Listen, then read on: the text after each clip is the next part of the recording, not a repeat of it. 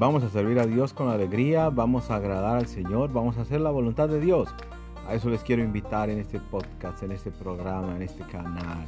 A eso les quiero invitar en esta vida, en toda la vida, en todo momento, en todo lugar, a que usted le sirva al Señor con todo el corazón, porque no hay nada más importante, como está escrito, el todo del hombre es agradar a Dios y hacer la voluntad de Dios. Eclesiastés capítulo 12, versículo 13. Adelante, amigos míos, vamos a hacer la voluntad de Dios.